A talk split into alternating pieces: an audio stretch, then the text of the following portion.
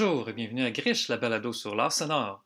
Aujourd'hui, je reçois Philippe Aubert-Gauthier, qui œuvre au Centre d'artistes Sporobol, en plus d'être musicien et professeur en acoustique à l'Université de Sherbrooke. Bonne écoute!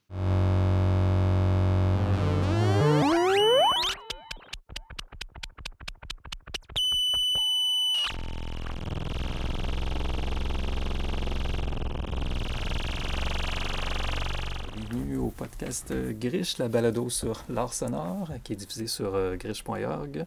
Euh, donc, euh, Sylvain Aubé, animateur. Je suis en compagnie de Philippe Aubert-Gauthier. Bienvenue. Donc, euh, est-ce que tu peux te présenter un peu? Donc, on te connaît comme euh, euh, directeur de Sporobol ou euh, Président du conseil d'administration. président du conseil d'administration de Sporobol. Donc, euh, bon, on peut peut-être commencer justement par là. Mais au passage, je mentionne que tu fais plein de choses. Donc, tu fais de la musique. Sûrement tu trop, fais, euh, donc, des ateliers sur le modulaire. Et tu es aussi acousticien. Ouais. Parfait. Donc, on va regarder un petit peu tout ça Ouais. au cours des prochaines minutes. Donc, peut-être pour commencer, tu pourrais nous parler du Sporobol, euh, donc à Sherbrooke, un centre d'artistes situé à Sherbrooke. Exactement. Donc, euh, c'est ça. Ben, merci de, m'avoir invité. hein. Euh, donc, oui, Sporable, c'est un centre d'artistes à Sherbrooke qui est en fait qui a été la suite d'un autre centre qui s'appelait Horace, qui a été fondé fin 70, début 80. En fait, c'est un des plus vieux centres d'artistes au Québec. On a eu 40 ans ou je sais plus trop combien exactement. Puis en vers 2008-2009, euh, Horace s'est éteint pour devenir Sporable. Il y a eu un, changement complet au niveau du conseil d'administration, de l'équipe et tout ça. Puis, euh, ben, c'est particulier pour euh, Sporable, c'est d'être en région, hein, c'est très différent de Montréal. Donc, on ne se définit pas nécessairement comme un centre euh, si spécialisé, même si on a pris des, mots-clés qui nous définissent, comme on est peut-être un petit peu plus proche euh, du numérique ou du technologique, mais en même temps, on, présente quand même des choses qui vont de l'ordre de l'art visuel, mais en relation avec le numérique. On fait autant de la diffusion, donc on a une espèce d'espace galerie qu'on a transformé en espace de présentation expérimentale. On a de la production. Euh, Toi-même, je pense que tu l'avais déjà vu. On a des- un studio avec euh, 16 canaux, un système de vidéo 3D, captation aussi, scanner 3D, impression 3D. Euh, on donne des formations. Puis, en fait, ce qui nous distingue aussi, c'est que dans les dernières années, là, on a mis sur pied un programme de résidence d'artistes. Où est-ce qu'on a un artiste qui vient en résidence pour un an au sein de la fac de génie de l'Université de Sherbrooke. Donc, on a été capable de financer avec le Conseil des arts du Canada. Puis, on voulait une, une résistance, oui, une résidence de longue durée pour qu'il y ait vraiment comme un- une réflexion qui ait le temps de se développer, pour que ce soit une collaboration euh, express. On voulait que ce soit vraiment en profondeur. Donc, ça, je dirais que ça définit un peu euh, Sporable. Puis, euh, ce qu'on essaie de faire aussi, c'est de se mélanger avec d'autres milieux. Vous avez votre propre euh, bâtiment aussi? vous avez le- le- Oui, intéressant. Ça, c'est une ancienne usine de sirop pour la toux, des sirops Maheu pour Maheu Maheu, si je me trompe pas. Donc, c'est quatre étages, donc on a tous nos espaces, puis on est propriétaire, mais c'est un levier, ce qui est très bien. On a pu faire des développements avec ça, on a pu le rénover, mais le défaut d'un bâtiment centenaire, c'est qu'évidemment, il y a des plaies. Donc, on- parfois, on a des petites surprises. Puis, pour le futur, j'en dis pas trop, mais on, on vise euh, un agrandissement majeur. Excellent. Suspense. On ira vous voir. D'ici 10 ans.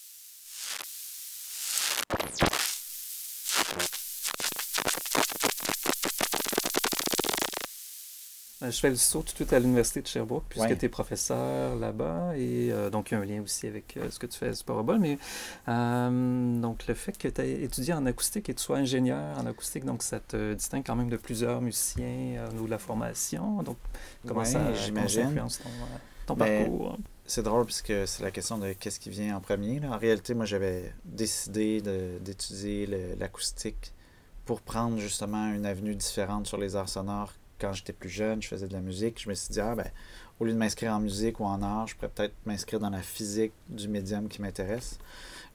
Le défi, c'est qu'il faut se rendre jusqu'au doc parce que l'acoustique n'est pas vrai. Ben, c'est enseigné euh, au bac, mais de façon très superficielle. Donc, si tu veux vraiment aller en profondeur au niveau de l'acoustique, il faut aller euh, au doc. Donc, c'est certain que moi, ce que, que ça fait comme influence, ça se manifeste, je pense, dans ma, dans ma façon d'articuler ma démarche. C'est beaucoup de. J'essaie de m'inspirer, en fait, de trucs que je trouve soit dans la littérature scientifique ou de la physique pour formuler des œuvres. Plutôt quand je travaille côté installation, je dirais peut-être moins quand je travaille côté, disons, euh, musique. Mais l'installation va être vraiment euh, influencée par ça. Une des choses que je me rends compte aussi, c'est que finalement, je collabore avec moi-même, ce qui est un peu triste et drôle à la fois. Par exemple, je donne un exemple de la résidence euh, qu'on a à Sporobol. C'est un artiste avec un chercheur scientifique. Mais quand c'est deux personnes qui travaillent, c'est très cool, la collaboration, mais il y a toujours des fois une incompréhension. Donc, euh, moi, ce que je me rends compte, c'est que j'ai peut-être des fois un avantage, c'est-à-dire que j'ai pas ce frein-là. En étant capable de lire des articles scientifiques, j'ai pas besoin de l'interpréter. Ben, je fais le travail d'interprétation, mais il n'y a, pas, a pas tant de frein. Donc, euh, pour moi, ça m'alimente. Puis, de toute façon, ma démarche euh, plus générale, parce qu'au-delà du son, on fait aussi en duo la vidéo, des installations et tout. C'est beaucoup ce qui m'intéresse, c'est plus le, comme le sens culturel ou social associé aux technologies. Donc, c'est un peu ça ma force motrice. Puis, ce que j'aime faire, puis là, c'est probablement à cause de la formation que je peux le faire, c'est.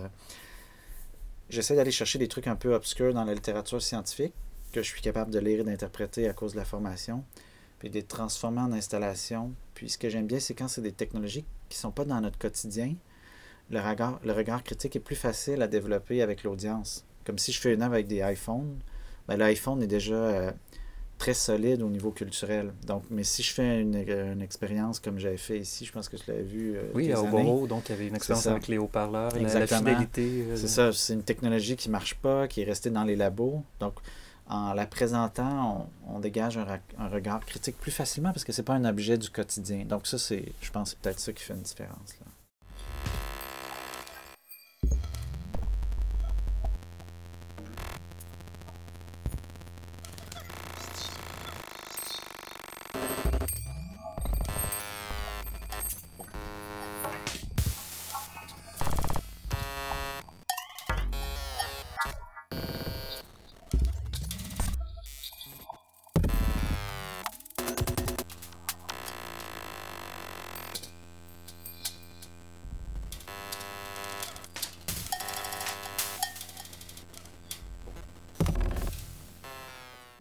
Euh, également au Boro, tu, euh, depuis quelques années, tu fais un atelier sur les synthétiseurs modulaires. Oui, ça c'est la partie agréable. C'est comme le loisir, c'est comme la cerise sur le Sunday. Mais le modulaire, c'est drôle parce que c'est il y a comme une mode, on se le cachera pas, ou peut-être pas une mode, mais une simple résurgence qui est beaucoup boostée par Internet. Il y a des communautés, euh, les producteurs, on peut acheter sur les sites web, tout ça. Même à Montréal, une grosse communauté quand même. Exactement. Exactement. Puis euh, ce qui est assez drôle, c'est quand dans l'histoire, dans le fond, euh, moi ça m'a toujours fasciné, le modulaire, même les, vieux. Mais comme jeune, je pouvais évidemment pas m'acheter ça. Donc c'est plus dans les dernières années que je me suis dit, ah, je peux me faire plaisir. Pendant 25 ans, j'ai fantasmé sur le, la modalité de, du modulaire. Donc là, on peut se lancer. Puis avec les, dans les années qui ont, qui ont suivi, on a commencé avec euh, Stéphane euh, tu étais là toi-même aussi. Puis on s'est quand même réalisé qu'il y a quand même une communauté assez intéressante à, Montréal. C'est intéressant parce que tu faisais des passerelles aussi vers euh, revenir aux ordinateurs, revenir à l'informatique, connecter, interconnecter. Ce que, exactement. Ben, D'ailleurs, on, on, l'a fait trois fois. La première année, c'était vraiment juste une, je dirais, une introduction. La deuxième année, justement, on a travaillé plus avec le lien entre le, le synthé modulaire puis l'ordinateur, comment on peut donc, comment on peut garder le, côté compositionnel de l'ordinateur pour piloter des, des, synthés matériels. Puis cette année, on a fait différent, ce qui était aussi un risque.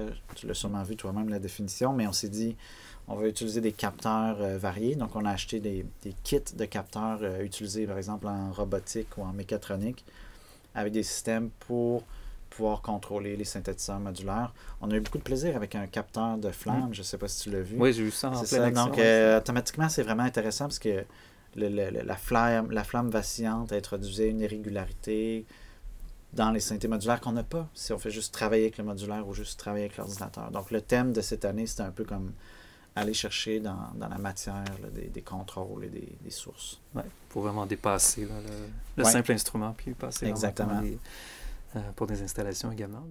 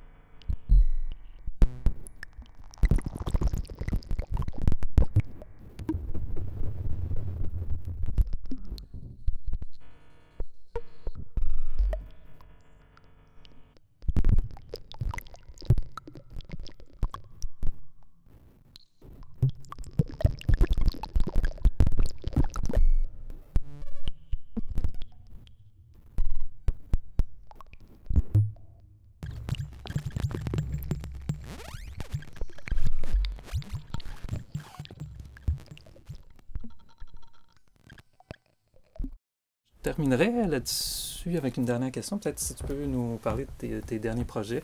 On a eu la chance de te voir au conservatoire dans le cadre de. Est-ce que c'était euh, une série euh, C'était acoustique? électrochoc. Électrochoc. ouais. Et puis Ouais, peut-être si tu peux nous parler de tes, Ouais. tous tes projets en cours. Ben oui, ça, ça va être la partie la plus désorganisée, j'imagine. Mais je pense qu'Electrochoc, c'était le dernier truc complet de son, ben pas complet, mais à grande envergure que j'ai fait hein, cette année. C'était une, une expérience vraiment incroyable parce que je me suis fait plaisir. On a quatre jours avant. euh, donc j'ai un peu comme pris ce que j'avais fait sur les dix dernières années, les explorations que j'ai comme synthétisées à peu près en une heure. Peut-être euh, parenthèse pour dire que bon, il y avait instrument live, il y Ouais, avait euh, lecteur cassette, il y avait Ouais. euh, Il y avait modulaire, des haut-parleurs maison aussi, qui étaient pilotés par les modulaires, euh, des éléments de batterie, la 808, euh, échantillonneur, cassette, comme tu l'as dit, vidéo aussi, puis un peu de processing, mais de façon très, euh, disons, parcimonieuse dans le mélange. Mais ouais, ça, ça me fait plaisir, puis c'est drôle parce que ça me fait aussi retrouver mes 200 cassettes préparées que j'avais travaillé sur euh, 10 ans. Puis c'est drôle parce que je dirais que le, spin-off actuel de ça, c'est que j'appellerais pas ça un album parce que c'est comme désuet, là, mais j'ai à peu près une heure et vingt de matériel qui est presque terminé. En fait, tout ce qui me reste à faire, c'est le masteriser pour le, le distribuer probablement sur euh, SoundCloud ou gratuitement quelque part. Puis, euh, par contre, j'ai un petit ralentissement à cause euh, du travail. Mais il y a ce projet-là au niveau du son. Puis, il y a aussi un autre projet, peut-être plus euh, un retour à la noisephere euh, électronique, le- un des pseudonymes secrets de côté plus euh, techno-kitsch. Donc, il y a peut-être un petit projet de ce côté-là, en fait, mais avec le modulaire cette fois. Fait que ça, c'est pas mal le gros côté son. Mais étant donné que là, depuis que j'ai pris le, le boulot de prof à l'université, là, je, je disons qu'il faut que je réoriente un peu euh, beaucoup de choses. Puis, euh, en fait, le plus gros vrai projet, c'est avec euh, Tania Saint-Pierre, avec qui Ouais. je travaille souvent. On a une expo l'année prochaine, au mois d'octobre. Puis, en fait, ça risque d'être pas mal ça qui va nous occuper à partir de maintenant. Pour faire une histoire vite, ça s'appelle Intertype, qui est une, un mot, en fait, qui vient de l'histoire de l'imprimerie. Type au sens de les Comme types, le, caractère, exactement, le caractère de métal. Parce qu'en fait, ça fait des années qu'on déconnait souvent en, en riant un peu de l'impression 3D puis des scans 3D. Puis on, imaginait toutes sortes de projets euh, plus inutiles les uns que les autres. Puis euh, on a fini, on savait qu'on voulait faire un truc en impression 3D. Puis là, on a fini par trouver quelque chose. Donc, euh, Intertype, ça va être comme une exploration de l'impression 3D. Mais dans, ce qu'on a fait, c'est qu'on a relu l'histoire de l'impression. Puis on va s'amuser avec ça, en fait. Donc, ça va être des pièces d'impression 3D, mais euh, dans la continuité peut-être de 200-300 ans de l'impression. Puis euh, pour ceux, pour les geeks, là, ça va être du Blender euh, mur à mur.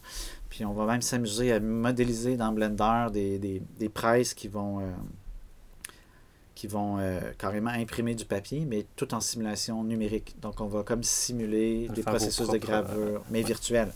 Puis, on va avoir des, que des objets en impression 3D, impression 2D, puis un vidéo en préparation. Donc, ça, c'est pas mal le gros morceau. Sinon, sur deux ans, j'espère pouvoir euh, démarrer un projet, mais ça, c'est très spéculatif. Plus de, de sons spatialisés un peu extrêmes, parce qu'à l'université, ben, c'est mon programme de recherche. Puis là, j'essaie de, j'essaie de, j'insiste, c'est rien de- d'assurer de, monter un financement de recherche en génie, mais dont, le, dont la finalité va être euh, artistique, donc le, le résultat. Puis là, je- je- on espère, mais ce serait comme un mélange de réalité virtuelle avec euh, sonore, là, Mm. purement audio avec euh, euh, de l'audio personnalisé. Là, mais c'est difficile d'aller plus loin, mais ça, ce serait un grand, un grand projet sur 2-3 ans. On se croise les doigts pour Oui, ça. exactement. Et peut-être une petite parenthèse, est-ce Ouais. que le Japon, est-ce que vous êtes allé passer par le Japon? Oui, oui, oui, c'est vrai. D'ailleurs, ça, je l'ai oublié. Tu me fais bien de le rappeler. Oui, on était là cet été pour euh, la conférence de l'Audio Engineering euh, Society sur le son 3D. Mais c'était aussi un voyage de prospection parce que je voulais établir un échange euh, Sherbrooke-Kyoto qui a été financé. Ça, c'est la bonne nouvelle. Donc, l'année prochaine, on va aller là-bas autant avec des artistes sonores d'ici qu'avec des, des étudiants en génie. Puis on- tout le monde va collaborer là-bas, en fait, avec un professeur, euh, professeur euh, Otani, qui est plus en acoustique architecturale. Puis euh, nous, en tout cas, comme duo, on va peut-être faire une micro-tournée aussi. euh, donc on, on s'est préparé des, des concerts euh, là-bas. Mm. Peut-être une ou deux performances au Chiai Soup à Tokyo. Ouais. Donc il faut préparer. Tu, tu bien fait de me le rappeler, j'avais oublié qu'il fallait que je travaille là-dessus en plus. Ah, donc, on- avec Tania, Tania Saint-Pierre, Exactement. on l'appelle. Parfait. Ben, écoute, merci énormément. Merci à toi.